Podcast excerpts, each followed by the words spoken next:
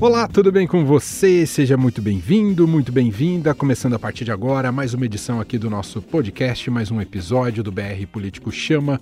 Todas as semanas, um bate-papo aqui com os editores do site BR Político, Vera Magalhães, Marcelo de Moraes, para analisarmos os principais fatos da política, da economia e principalmente nessa fase o avanço da pandemia do coronavírus pelo Brasil e o mundo. Deixa eu conectar e conversar com os dois, cada um em sua residência, também respeitando o isolamento social. Começar aqui por São Paulo com Vera Magalhães. Tudo bem, Vera? Como vai? Salve, salve, Emanuel, também todos os nossos ouvintes em todas as plataformas e ao meu amigo Marcelo lá em Brasília. Marcelo de Moraes, diretamente da capital federal. Olá, Marcelo, tudo bem? Oi, Emanuel. Oi, Vera. Estamos aqui, né? Resistindo aqui nessa quarentena. Eu já perdi a conta da quarentena. Não sei se vocês ainda sabem quantos dias são. Eu acho que na minha conta são em 50 já. É, já passou de um mês com certeza. Pelo que eu vi, você tá comendo bem, né? Eu tô postando umas fotos ali no Insta. Achei bacana aquilo.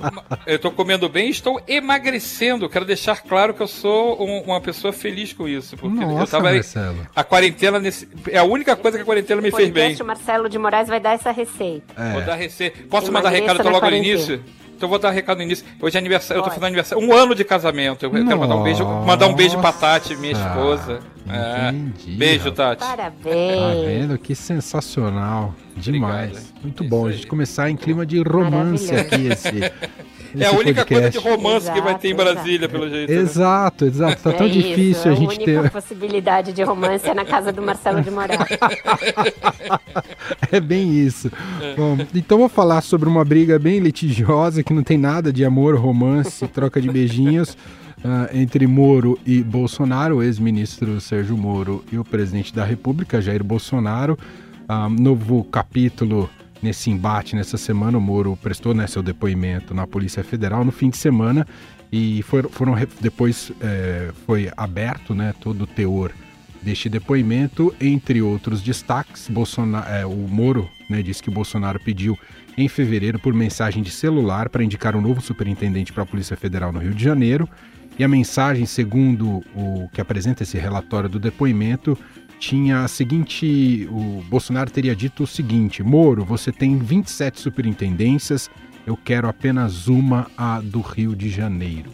Ah, esse talvez tenha sido o principal destaque do depoimento do Moro, mas vou colher a opinião ah, de Vera e Marcelo exatamente sobre isso. E aí, o que, que vocês. ah, começando por você, Vera, o que, que você pegou aí desse depoimento que você destacaria na maneira do que o Moro disse que pode comprometer o Bolsonaro? Logo depois que veio à tona a íntegra do depoimento do ex-ministro Sérgio Moro, Emanuel, é, as opiniões começaram a ser no sentido de que ele não tinha muita novidade, de que a montanha havia parido um rato, de que não havia ali bala de prata. é, e outras coisas do gênero. Eu discordo dessa avaliação. Eu acho que é, o depoimento cumpriu um roteiro que o ex-ministro traçou e ele é bastante eficaz e pontual nisso que ele se propôs, ou seja, dizer, é, embasar o que ele havia dito no seu pronunciamento quando pediu demissão no dia 24 de abril e evitar que o mini- ex-ministro seja acusado por algum crime. É, havia possibilidade dele ser acusado de pelo menos dois: denunciação caluniosa, é, se não comprovasse o que, o que imputou ao presidente, e prevaricação, caso ficasse de alguma maneira demonstrado que presidente pediu condutas é, ilegais para ele e ele atendeu de alguma maneira. Então, a primeira preocupação é, do, do depoimento, claríssima, em várias e várias vezes o ministro repete: eu não posso imputar crimes ao presidente, não cabe a mim imputar crimes ao presidente. É, e o que eu disse no meu pronunciamento do dia 24 pode ser comprovado aqui, ali, ali. Então, tem essa preocupação muito clara, ele é muito didático nisso. E aí, apresentar os o caminho das pedras para que é, seja efetivamente denunciado o presidente da República. Se o Procurador-Geral da República, Augusto Aras, pretendia, e eu acho que ele pretendia, é, fazer com que tudo virasse uma pizza ao abrir o inquérito de mão dupla, que investigasse tanto Bolsonaro quanto Moro, eu acho que o depoimento dele dificulta essa missão, porque ele arrola vários generais para depor e outros ministros, evoca uma reunião que foi gravada, então essa fita vai ter de aparecer em algum momento, fala dessa questão do Rio de Janeiro, da Superintendência do Rio. Ele diz: é o caso de vocês apurarem porque ele queria tanto o Rio de Janeiro. E mostra a preocupação que havia por parte do presidente da República com o inquérito que corre no Supremo, nas mãos do ministro Alexandre de Moraes, para apurar fake news. Mostra que essa era a principal preocupação do presidente ao querer trocar o comando da PF. Então, tem aí vários caminhos e que fazem, inclusive, com que essa investigação tenha intersecções com outras já abertas no Supremo. Por isso tudo, eu não acho o depoimento nem fraco nem pífio. Eu acho que ele cumpriu aquilo a que se propôs e que o presidente pode até se complicar dando explicações de uma maneira apressada e atabalhoada como fez ontem. E o constrangimento não acaba por aqui. Além do presidente Bolsonaro ter demonstrado muita irritação com tudo que está ocorrendo, e a gente vai falar sobre isso, inclusive, Marcelo, uh, ministros importantes ali do, do, do, seu governo vão ter que depor na, P, na PF justamente para falar desse caso. Me refiro ao Braga Neto, Luiz Eduardo Ramos e Augusto Heleno, aumentando aí a, a crise em torno do Bolsonaro, não é, Marcelo? É isso, e são três generais, né? Você não está falando de ministros simples, são ministros da, da cozinha ali do, do presidente Jair Bolsonaro, gente muito próxima a ele, talvez os três, três dos cinco mais próximos dele. E eu quero é, assim, concordar muito com a Vera com essa história sobre o depoimento do Sérgio Moro. É, há uma diferença, as pessoas ficam achando assim, ah, foi, não trouxe uma evidência nova, mas ele já tinha falado na, na coletiva dele, quando ele, ele se despede do Ministério, quando ele anuncia que está pedindo demissão, é uma acusação gravíssima. Você não deixou de ter uma acusação gravíssima. Ele não precisa fazer duas acusações gravíssimas, três acusações gravíssimas. Ele falou claramente, houve, inter, houve interferência na Polícia Federal, o presidente quis ter acesso a relatórios relatórios de inteligência privados. O presidente quis colocar um nome dele na direção geral, quis botar o nome dele na, na superintendência do Rio, de Pernambuco. Então ele, é, ele não precisava falar, é, o que ele tinha que falar era, era isso, era confirmar o que ele falava, porque no depoimento, quando você faz uma acusação e você vai prestar um depoimento num inquérito, você confirma a acusação, ou volta atrás, ou recua, né? Você acrescenta novos dados. O que ele fez foi trazer as mensagens, ele trouxe os elementos que ele não trouxe ali durante a, a, a fala dele no ministério, ele trouxe para o inquérito. E por isso que é, é, é, há uma estratégia clara dos bolsonaristas de tentar dizer, ah, não teve, ele não trouxe fato novo, ah, não teve é, a bala de prata, não teve revelações. Teve revelação sim, a revelação foi, é, foi a mesma que ele fez, é o mesmo assunto. Ele, ele não, não há não adianta achar que é uma coisa pequena. Há uma acusação gravíssima de um, um político, pode dizer hoje que ele é um político, né? O uhum. ex-ministro Sérgio Moro, dizendo que o presidente é, tentou interferir no comando da Polícia Federal, pode ter sido uma interferência para é, ter acesso a relatórios privados da Polícia Federal, relatórios de inteligência, para ajudar, sei lá, a quem. As pessoas dizem que é aos filhos, dizem que é aos políticos ligados a ele, isso a investigação vai, vai descobrir se tem ou se não tem. Mas é uma acusação gravíssima e é isso que o inquérito vai, vai, vai tentar provar que sim ou que não. E esse, esses depoimentos dos ministros militares, como você citou, Emanuel, faz parte disso, porque eles são testemunhas. Moro arrolou eles na, nessa conversa, porque ele disse que foram as declarações foram públicas do, do presidente Jair Bolsonaro tentando fazer interferência. É, essa é, é, uma reunião ministerial que foi feita com a presença deles, teve conversas que teve o general Heleno, conversas que teve o, o general fez meio, o general Ramos participou como uma espécie de, de tentativa de intermediação de um acordo ali para ver se o Moro esfriava a cabeça e não saía mais, tentativa de, de botar panos quentes nas histórias ali, mas eles foram participaram das conversas segundo o Moro. E como o presidente Bolsonaro na saída de ontem, que aliás, essa fala dele ali na porta do Alvorada foi uma coisa muito surreal, porque está eh, se falando do inquérito que pode é, levar o presidente a ter que prestar, e provavelmente ele vai ter que prestar declarações é, nesse inquérito, sem um advogado do lado e mostrando celular, mostrando, eu, trazendo mais elementos ali, é uma coisa bem, eu acho muito inusitado, que você traga ali umas informações, ele solte ali sem um advogado do seu lado, ele confirmou coisas, por exemplo, como que, que ele, por que, ele queria a PF do Rio de Janeiro, porque é o meu estado. Então, assim, uhum. eu achei que, para mim, na minha opinião, é, tá muito grave, tudo tá muito grave. Vai dar alguma coisa consistente, vai dar é, processo, vai abrir impeachment, vai dar condenação, isso é outra história. Você, aí você vai ter que ver as provas se elas realmente são robustas, se é diz que disse, se não tem prova disso, se não é bem assim. Isso é o processo que vai dizer. Mas eu achei muito grave o que tá, o processo é muito grave. Bolsonaro não está se movendo no Congresso, a gente vai falar sobre isso daqui a pouco, é, tentando atrair o centrão para o lado dele, por, por, por nada. Ele está fazendo isso porque ele sabe que pode ter um processo de impeachment contra ele aberto por conta dessas, dessas denúncias. Não só essa, como outras denúncias, como na CP da fake news, como outros possíveis crimes de responsabilidade que ele está sendo é, já apontado. Então, Bolsonaro é, vai ter, acho que um período difícil, talvez o caso não tenha a velocidade que as pessoas ficam esperando, né? Porque processo não é, é não é uma minissérie que, ó, o capítulo de amanhã acontece isso, no capítulo depois de amanhã acontece isso. É um processo que vai correr na justiça. Então, tem de depoimento, o inquérito vai correr e talvez não, não seja tão rápido quanto se imagina. Mas certamente a cada depoimento pode vir novos elementos. Eu acho muito importante o, é, é, o vídeo com essa reunião, que já estão dizendo que ninguém sabe onde é que está o vídeo, se o vídeo, cadê o vídeo, onde é que foi parar o vídeo com a gravação da reunião. E tem esse depoimento dos três ministros militares, que é muito importante também. Sim. Eles vão ter que confirmar ou desmentir o que o Sérgio Moro falou. Por falar, né, eu pegar esse gancho, Vera, confirmar ou desmentir, me parece que está subindo muito a pressão sobre os militares que fazem parte umbilicalmente desse governo do presidente Jair Bolsonaro, uh, em relação até quando, uh, porque vem comprometendo, manchando a credibilidade das Forças Armadas, até quando os militares vão bancar essas aventuras do, do presidente da República. Está uh, chegando no momento que será preciso posicionar se vão continuar nesse barco ou não, Vera?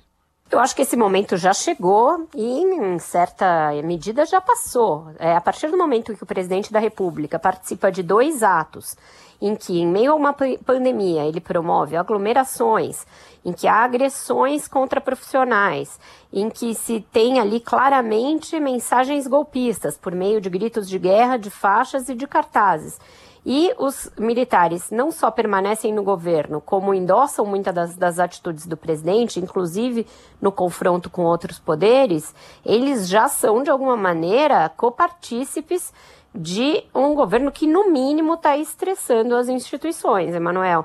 No ato do último domingo, por exemplo, esse em que houve agressões a, a profissionais de imprensa, entre eles o fotógrafo do Estadão, Dida Sampaio, é, o presidente usou as Forças Armadas como avalistas do seu governo, dizendo que a sua paciência está terminando, que não vai mais aceitar interferência e que ele tem o aval das Forças Armadas para isso.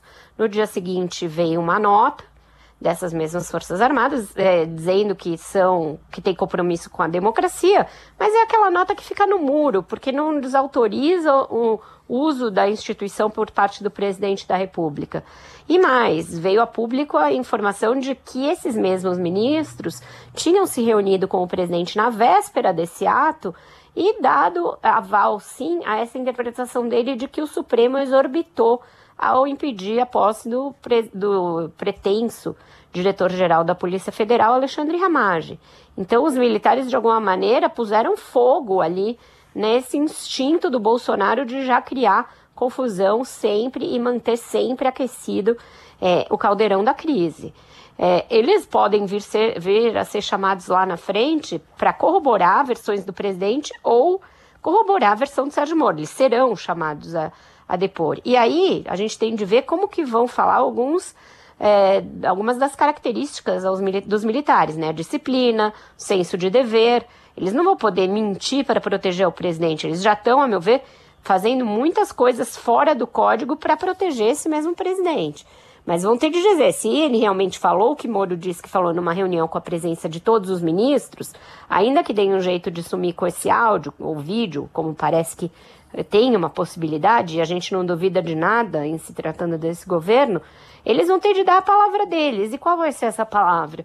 Então, a meu ver, o Exército, a Marinha, principalmente o Exército, mas também a Marinha, a Aeronáutica, já estão muito associados a um governo que caminha dia a dia no sentido de dar mais passos autoritários, antidemocráticos, de confronto à imprensa, às instituições. Verdade. O, Marcelo, ainda dentro desse, desse tema, né, recuando um pouquinho, agora falando sobre a decisão do Bolsonaro sobre a troca na Polícia Federal, ele agiu muito rápido, ah, em menos de uma hora deu posse, né, e, e, e colocou lá o novo diretor-geral da Polícia Federal, que é o braço direito do Ramagem, é o Rolando de Souza, braço direito, era o braço direito na BIM, agora assume como diretor-geral da Polícia Federal, e ele já vem fazendo alterações importantes, entre elas, né, já de imediato no mesmo dia, trocou, tirou da Superintendência do Rio de Janeiro, que era o, o que o Moro disse, né, o que o Bolsonaro logo queria de fato, então ele acabou é, fazendo e tirou lá o Carlos Henrique Oliveira. E agora temos o nome do novo delegado que vai assumir a Superintendência do Rio, que é o delegado Tássio Musi. Enfim, queria um pouco te ouvir sobre essas primeiras manobras, novo diretor-geral da PF, e se isso evidencia mais as intenções uh, de intervenção do Bolsonaro na PF, Marcelo. Eu acho que deixou, eu acho que deixou claro, porque se, é, a questão era toda trocar o diretor da PF geral, direção geral da PF, e trocar a superintendência do Rio. O que aconteceu? Trocou o diretor geral e trocou a superintendência da PF no Rio. Exatamente o que o Bolsonaro queria e não demorou, assim, não levou é, é, a, a, posse, a escolha e a posse, o anúncio do Rolando Alexandre, que é mais um Alexandre, né? Rolando Alexandre, que é o, o, o novo diretor-geral da PF, ele foi quase escondido. Saiu um diário oficial da União é, cedo e logo depois, acho que uma meia hora depois, dentro do gabinete do, do presidente Jair Bolsonaro, deu-se uma posse sem convidado. O cara não pode chamar a tia, a prima, ninguém, não pode chamar ninguém. Foi lá dentro, rapidinho, deu posse para ele o novo ministro da Justiça, que é o, o, o André Luiz Mendonça, que era o antigo AGU, antigo advogado-geral da União, deu posse para ele rapidinho, acabou e o que, que ele fez? Já trocou, o, como o número 2 agora ia ser dele, ele poderia indicar quem ele quisesse, ele chamou o superintendente do Rio, justamente o superintendente que Bolsonaro queria trocar. E para não dizer que foi uma troca é, para limar o sujeito, para tirar um cara competente, eles promoveram ele para número 2 no, no, cargo da direção geral da PF. Só que é um cargo número dois, se alguém disser que sabia o que, que fazia o número dois na PF aqui com, com o Maurício Valeixo, ele é um assessor, ele deixa de sair da, daquela linha que está lá no Rio, que é onde, em tese, o Bolsonaro tem esse mau interesse, e vem trabalhar em Brasília aqui, provavelmente vai fazer é, parte da equipe ali né, de comando, mas perde um pouco o, o, espaço que tinha na ação do Rio que ele estava conduzindo. Então, logo depois também já tem a nomeação do diretor, do, do superintendente do Rio de Janeiro, que tem até elogiado, eu não sei nem se ele vai.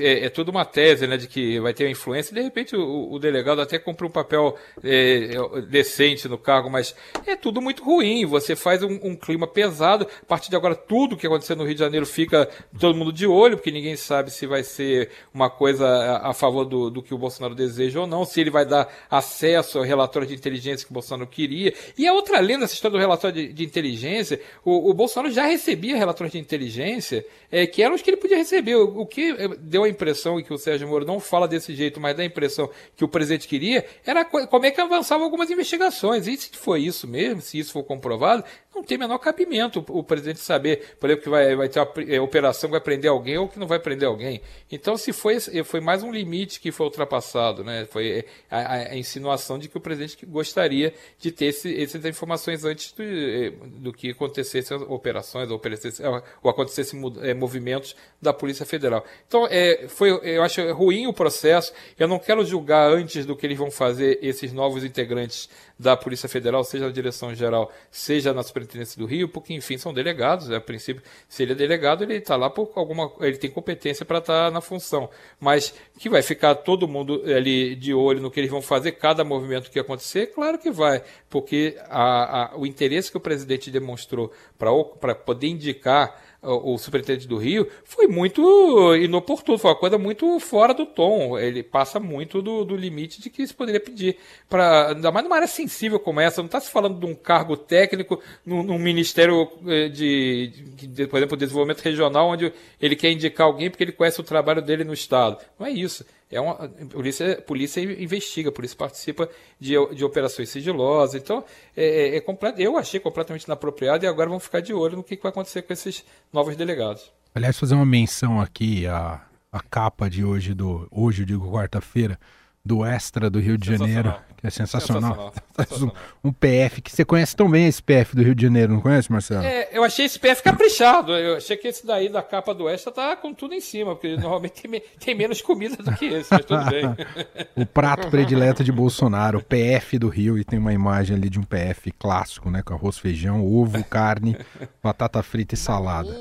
É, é faltou bananinha. farofinha também. No Rio Pô, tem aí, muito. aí é demais, mas aí é muito. No Rio tem muito arroz com brócolis também, não é, Marcelo? Não, não tem isso não, não tem isso não. No PF não tem. Tem prato português. É, no, P- no PF é isso mesmo, é feijão, arroz, o ovo por cima, é isso, e tá bom demais, né? Bom.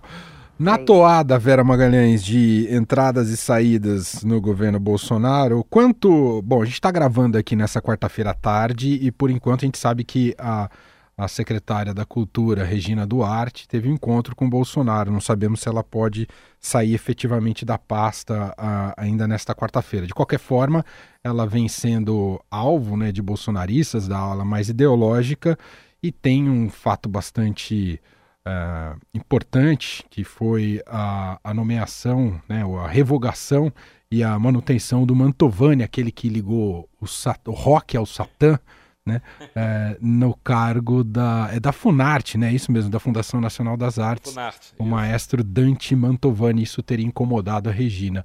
É, é- é questão de tempo aí, Vera Magalhães? Olha, Manuel, eu acho muito triste, muito é, lamentável o que está acontecendo na cultura brasileira. Era, uma, era um ministério, foi relegado à condição de secretaria ali, um apêndice do Ministério da Cidadania. Esse apêndice migrou do Ministério da Cidadania para o Ministério do Turismo.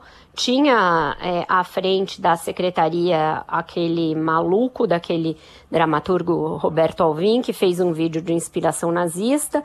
Ele foi substituído por alguém que tinha uma pre- biografia pregressa bem melhor, que é a atriz Regina Duarte, mas que desde que entrou ou é, dá vexame, ou paga mico, ou é humilhada publicamente pelo presidente da República, ou não faz nada daquilo que deveria fazer para resgatar a cultura brasileira das trevas em que o bolsonarismo a jogou. Ela é de tal maneira esvaziada, Regina Duarte, de tal maneira desprestigiada, de tal maneira desorientada, sem nenhuma capacidade para gerir aquilo ali, que nem notas de condolências para grandes nomes da cultura nacional que falecem, ela consegue fazer por medo de patrulha, patrulha olavista, patrulha da direita, patrulha sabe-se lá de onde. Então a gente vive uma situação realmente de penúria na cultura brasileira, já causada pelo corte absoluto de verbas, pelo desapreço do presidente com a questão cultural, com as produções culturais, com o audiovisual, com a música, com todos os gêneros da cultura brasileira, desapreço pelos grandes nomes da nossa cultura que são associados de uma maneira vil e, e ridícula a ideologias de esquerda, ainda que sejam de esquerda, mas tem o seu trabalho julgado por essa régua, e uma secretária que não disse a que veio. Fez aquele discurso constrangedor quando assumiu, do pum do palhaço, sei lá eu mais o quê, e desde então sumiu e só reaparece quando é para ser publicamente humilhada pelo presidente. Ele deixou claro que poderia substituí-la, Aí houve esse episódio também inexplicável da renomeação e depois re, é, exoneração do Dante Mantovani, que associou o rock ao satanismo. Isso tudo em meio a uma pandemia, ou seja, não tem cabimento o que acontece. Quando a gente se vê forçado a combinar, a comentar esse estado de coisas que acontecem em várias e várias e quase todas as áreas desse governo, a gente parece que está vivendo uma experiência distópica, participando de um sitcom e não de um podcast jornalístico, porque é inacreditável que essas coisas estejam acontecendo, entendeu?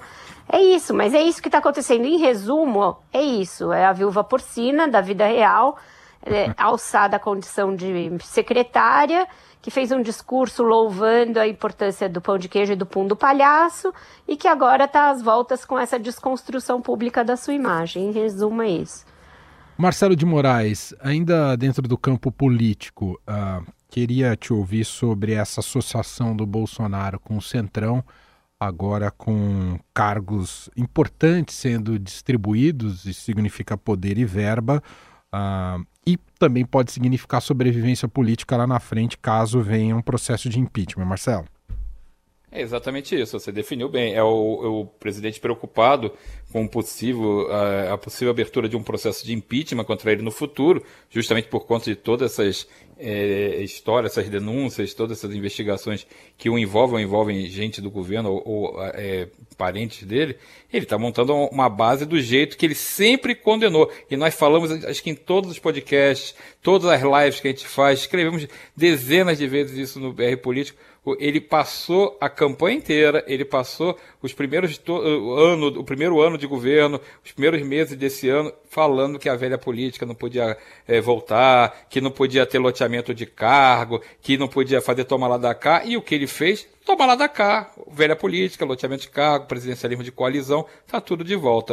No Diário Oficial dessa quarta-feira saiu a nomeação do novo presidente do, do DENOX, que é o Departamento Nacional de Combate de Obra de, obra de Combate à Seca, né? E que é um cargo cobiçadíssimo, principalmente pela, pelos parlamentares do Nordeste, porque tem muito dinheiro, tem mais de um bilhão de orçamento, dá para fazer, é, como diria na campanha, dá para fazer o diabo, né? Aquela campanha petista da Dilma teve essa frase famosa.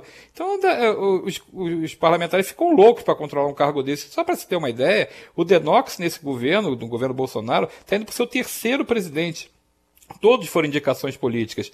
O que estava no início do governo vinha do governo Temer ainda, que era o Ângelo Guerra, que era um apadrinhado do MDB, e ficou porque ele era ligado a um deputado também do PSL do Ceará, porque ele era um, um político, um, um, indicado do Ceará, e como esse deputado era próximo do Bolsonaro na época, ele ficou mantido no cargo. Só que esse deputado foi da ala bivarista, ele ficou do lado do Luciano Bivar contra o Bolsonaro na racha que teve o PSL. Perdeu o cargo para o deputado do Solidariedade, Genecer Noronha. E agora, como esse deputado do Solidariedade é aliado do Camilo Santana lá no Ceará, do governo do Ceará, que é do PT, perdeu o cargo também agora para alguém do Centrão que precisa ser é, integrado à base. E o PP, o, o, partido presidido pelo Ciro Nogueira e, o, e a, a, a seção de Pernambuco do PP levou o Denox e mais virão, vai ter muito mais acordos distribuindo cargos desse porte, o Banco do Nordeste, o Devasf, todos esses cargos que sempre entram nesse loteamento. Então Bolsonaro foi obrigado a fazer exatamente o contrário do que ele vinha pregando o tempo inteiro para poder garantir uma base que o apoie. Só que tem que o, o presidente precisa ficar é, ligado no seguinte: até poucos meses antes do impeachment de Dilma Rousseff, essa turma toda do Centrão estava ocupando o ministério, tinha cargos importantes, desembarcou um por um quando sentiu que a política do, do, do governo Dilma tinha ido para o brejo e que a, o impeachment era inevitável. Se essa turma perceber que Bolsonaro está desgastado politicamente, que as denúncias são mais graves do que se imaginava, que dá que o impeachment é uma realidade, vai desembarcar todo mundo dando cargo ou não dando cargo. Essa turma vai sempre atraída pela oferta do cargo e desembarca na hora que vê que a canoa vai, furar, vai afundar, não tem conversa. Bom, saindo do é campo, porque, fala, né, fala, Marcelo, Vera. Eles sempre partem, desculpa, Emanuel, sempre partem do princípio de que o cargo vai continuar lá e que Exato. algum presidente vai sentar na cadeira. Né? Então já se voto, para né? negociar com o sucessor. Ah, é, exatamente. O próximo, o próximo exatamente. presidente que assumir, se assumir, eh, seja o Bolsonaro agora, se, se por acaso tiver impeachment Mourão depois, se for depois outro candidato qualquer, todo mundo vai sentar para conversar. Então eles, eles jogam parados, eles não precisam nem se mover. Agora, e, e com essa história, um detalhe importante, foi até bom a Vera ter falado isso, um detalhe importante, com esse inquérito do Sérgio Moro, é, o Centrão que já estava negociando é, com preço X, agora negocia X mais Y, porque ficou muito mais importante Agora é o em apoio dólar. do. Agora é. é agora é por- porque O ficou dólar mais. seis. É, cada, cada, cada voto desses passou a ter um valor assim muito maior, porque o presidente pode precisar muito mais, porque é, antes era, era, era ah, o que vai sair da CPI da fake news agora é o, o ex-ministro Sérgio Moro, todo, todo importante, todo popular, é, fazendo uma acusação contra o presidente. Então é, a fatura só aumenta. É, verdade. Queria sair um pouco do, do campo político, claro que também tem contaminação política nisso que vamos falar. Ah, falar um pouco da, do avanço do coronavírus no país e o quanto isso está colocando ah, em xeque né, a- o quanto o nosso sistema de saúde dá conta do aumento de casos, do número de mortes e vários estados realmente sofrendo seriamente ah, com o despreparo ah, e muito provavelmente também por medidas ah, que foram tomadas tardiamente, né, como o, o isolamento social e que refletiram ah, ainda em mais casos. E me refiro especialmente a, a estados como Amazonas, o Pará, ah, Pernambuco, próprio Rio de Janeiro também com UTIs lotadas. Enfim, Vera Magalhães, a gente está chegando naquele cenário mais caótico da, da saúde brasileira em relação a tentar minimizar os efeitos da Covid, Vera? Estamos, falamos aqui que isso iria acontecer. Eu acho que a gente nem decretou o distanciamento social de forma tardia, Emanuel. A gente fez isso de uma maneira de uma, é, real, é, relativamente antecipada em relação a países que sofreram muito com o coronavírus, porque justamente a gente estava algumas semanas atrás desses países em termos de contágio. O que aconteceu é que a sistemática campanha do presidente da República contra o necessário isolamento social levou a que as pessoas que naturalmente ficam ansiosas numa situação em que seus empregos estão em xeque, as crianças estão em casa sem aula, você não consegue ver os seus parentes, você não consegue é, ter as suas opções de lazer, você passa feriados trancado em casa, é natural que exista uma ansiedade pelo fim desse estado de coisas, e o presidente jogou com isso, jogou de uma maneira irresponsável com isso, pondo seus apoiadores na rua em atos que hoje a gente vê são é, financiados, coordenados e organizados, inclusive por parlamentares da base bolsonarista, atos que misturam é, a rebelião contra o isolamento social, sem nenhum amparo científico, com é, mensagens golpistas contra os demais poderes. Então, coquetel molotov esses atos. E isso acabou permeando as, é, a vida nas cidades e levou a que o isolamento, que foi decretado num momento é, bastante bom, com antecedência, começasse a naufragar. A gente vê hoje cidades e estados com isolamento que não chega a 50%. E sempre se disse que ou tinha um distanciamento social que atingisse pelo menos 70% da circulação, ou ele não seria eficaz. E aí a gente está vendo o resultado disso. Todos os lugares em que começaram a relaxar o distanciamento social começaram a ver um aumento da sua curva de casos. Isso é batata, é matemático, não tem como, porque o vírus se propaga é, pelo ar, se propaga pelo contato e se propaga numa velocidade que é enorme. Então a gente tem esses lugares que você falou já colapsando, lugares como São Paulo, que sempre foi o epicentro da pandemia pelo fato de aqui chegarem as pessoas vindas do exterior, ser um hub muito grande de viagens. São Paulo foi que eh, sempre esteve na frente nos casos. Isso uhum. acontece em outros países, as metrópoles são as que concentram mais casos.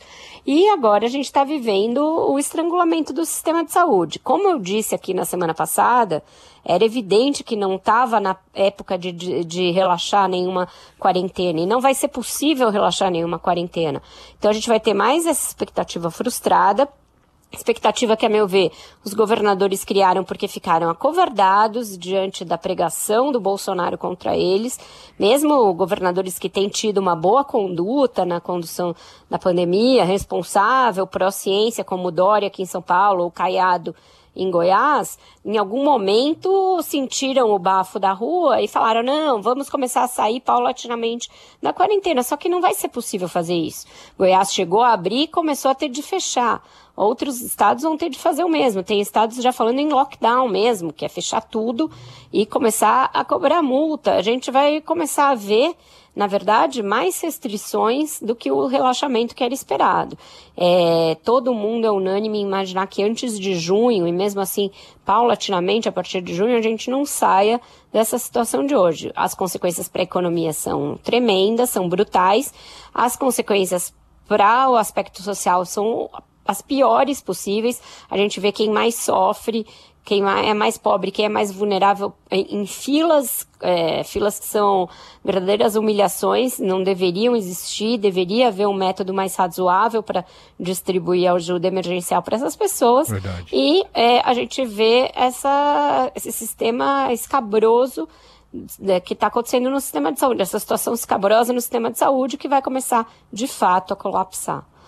É, Oi, Manuel, só, posso Diga, dar só um Claro, por favor, é, Marcelo. É porque a gente está gravando hoje nessa quarta-feira e é o dia que São Paulo registrou oficialmente mais de 3 mil mortos pelo coronavírus. Chegou a 3.045 mortos coronavírus só no estado de São Paulo. Então, assim, é, para as pessoas entenderem o, o volume que está acontecendo, é isso. Você tem mais de. Hoje, com os números de, dessa quarta, vai ultrapassar o número de 8 mil mortos no país. É muita gente, tem mais tem 115 mil casos registrados, fora as subnotificações. E, é, assim, você tem, a gente tem falado disso também, o problema do, do coronavírus é que você ele, ele se espalha muito rápido e você não consegue consegue combater, é, é, atender tanta gente ao mesmo tempo. Então, é, a Vera falou dessa questão do lockdown. O prefeito de Teresina, Firmino Filho, ele estava desesperado mais cedo, né, nessa quarta, reclamando que é, Teresina, que tinha começado tão bem na quarentena, no isolamento, tinha caído a taxa de isolamento para 38%. 38% é tipo assim, tem muito mais gente na rua do que em casa. Então, é, é e a gente, quando vê o, o, que o presidente faz sobre o coronavírus, o que, ele fala do coronavírus, é sempre na, no sentido de que minimizar. E mesmo ele não falando mais aquelas, é, é, dando aquelas declarações absurdas como ele dava, tipo é uma gripezinha, é uma fantasia, histeria, o brasileiro mergulha no esgoto e sai, e sai feliz do outro lado. Mesmo não sendo assim, ele aproveitou aquela, essa entrevista, essa, essa fala que ele fez é, na, ali do Alvorada, para que ele queria rebater a, o depoimento do Sérgio Moro, para soltar um assim, não, parece que está passando, parece que já está acabando. E no mesmo dia teve 600 mortos anunciados, quer dizer, o pior dia de todos, em termos de. Foi o recorde, então, quer dizer, é, parece que tem uma coisa. A gente, a gente, estamos falando daquele cenário de uma distopia mesmo, é Black Mirror que a gente está vivendo, porque você tem um, uma negação de um, de um problema que já matou 3 mil pessoas em São Paulo, tem 600 mortos por dia, e a gente fica numa negação, querendo ir para a rua. Quem não tem jeito, beleza, não tem o que fazer fazer. Mas a gente que pode ficar em casa e não fica, não tem a menor explicação para isso, não tem sentido isso acontecer. Quem, quem, é, é, os números estão se empilhando, há uma previsão, o, o Ministério da Saúde fez uma previsão de que o pico é entre maio e julho. Não é mais junho. O Mandetta, quando ele falava, ele falava maio e junho iam ser os meses mais, iam ter semanas muito difíceis. Já está se, se, se ampliando isso para julho. Então, quer dizer, o, o, cenário é o pior possível. É um cenário ainda de muita gente ficar doente e muita gente morrer, infelizmente. É. É verdade.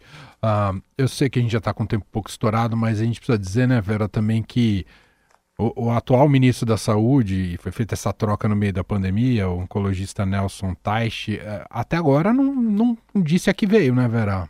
Não disse que veio, acho que é, é realmente alguém que assumiu é, pressionado para dar aval a um discurso do Bolsonaro, que ele, como médico, sabe que é insustentável, tanto na questão da cloroquina quanto na, do levantamento do isolamento, não está conseguindo entregar os testes na velocidade que disse que eles começariam a chegar, e isso é uma condição sine qua non para você levantar qualquer isolamento e né, não mostra nenhum poder de, de diálogo com os estados e nem de comunicação com a população, porque no momento em que as pessoas estão assustadas, trancadas em casa, precisando de informação e sujeitas a esse grau de pressão para sair à rua e para ir trabalhar, a, a, voz do Ministério da Saúde era uma voz muito importante na época do Mandetta, porque era ali que vinha aquela informação diária é, e para que você ficasse em casa. Ele não compôs a própria equipe, está usando ainda a equipe do Mandetta, mudou a entrevista de horário, aparece um dia, não aparece no outro, e a gente não tem mais uma diretriz